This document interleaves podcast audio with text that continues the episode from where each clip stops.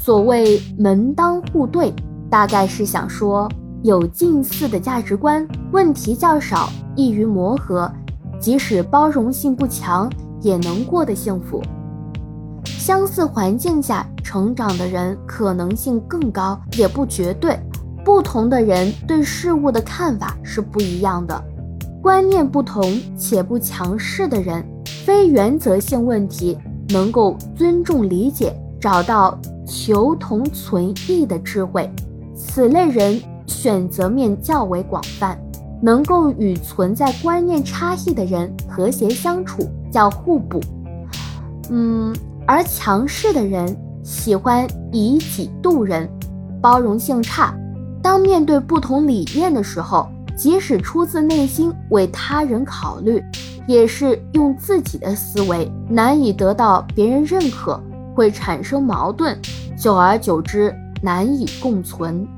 这个好像恋爱本身就包含了爱情的很多过程啊。对。嗯，恋爱它很可能就是对爱情的一个过程的总的概括吧。嗯，这个怎么感觉和我想的不太一样呢？我感觉到的爱好像不是这样子的呀。你想说的是不是这个概念？看一下。哦，我来看一下哈。嗯，在我看来，爱是指一种深挚、温柔。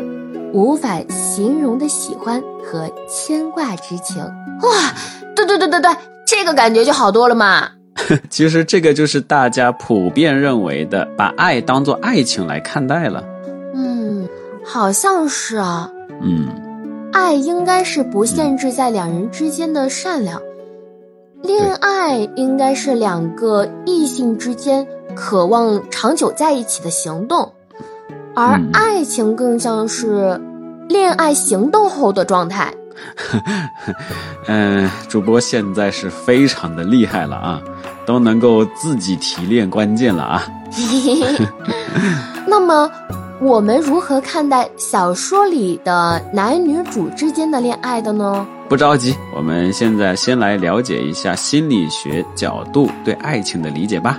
你先看一下这幅图。哎。这个是三角形啊，对，这个曾经好像听你说过，叫爱情三角形。对，这是一个心理学家提出来的。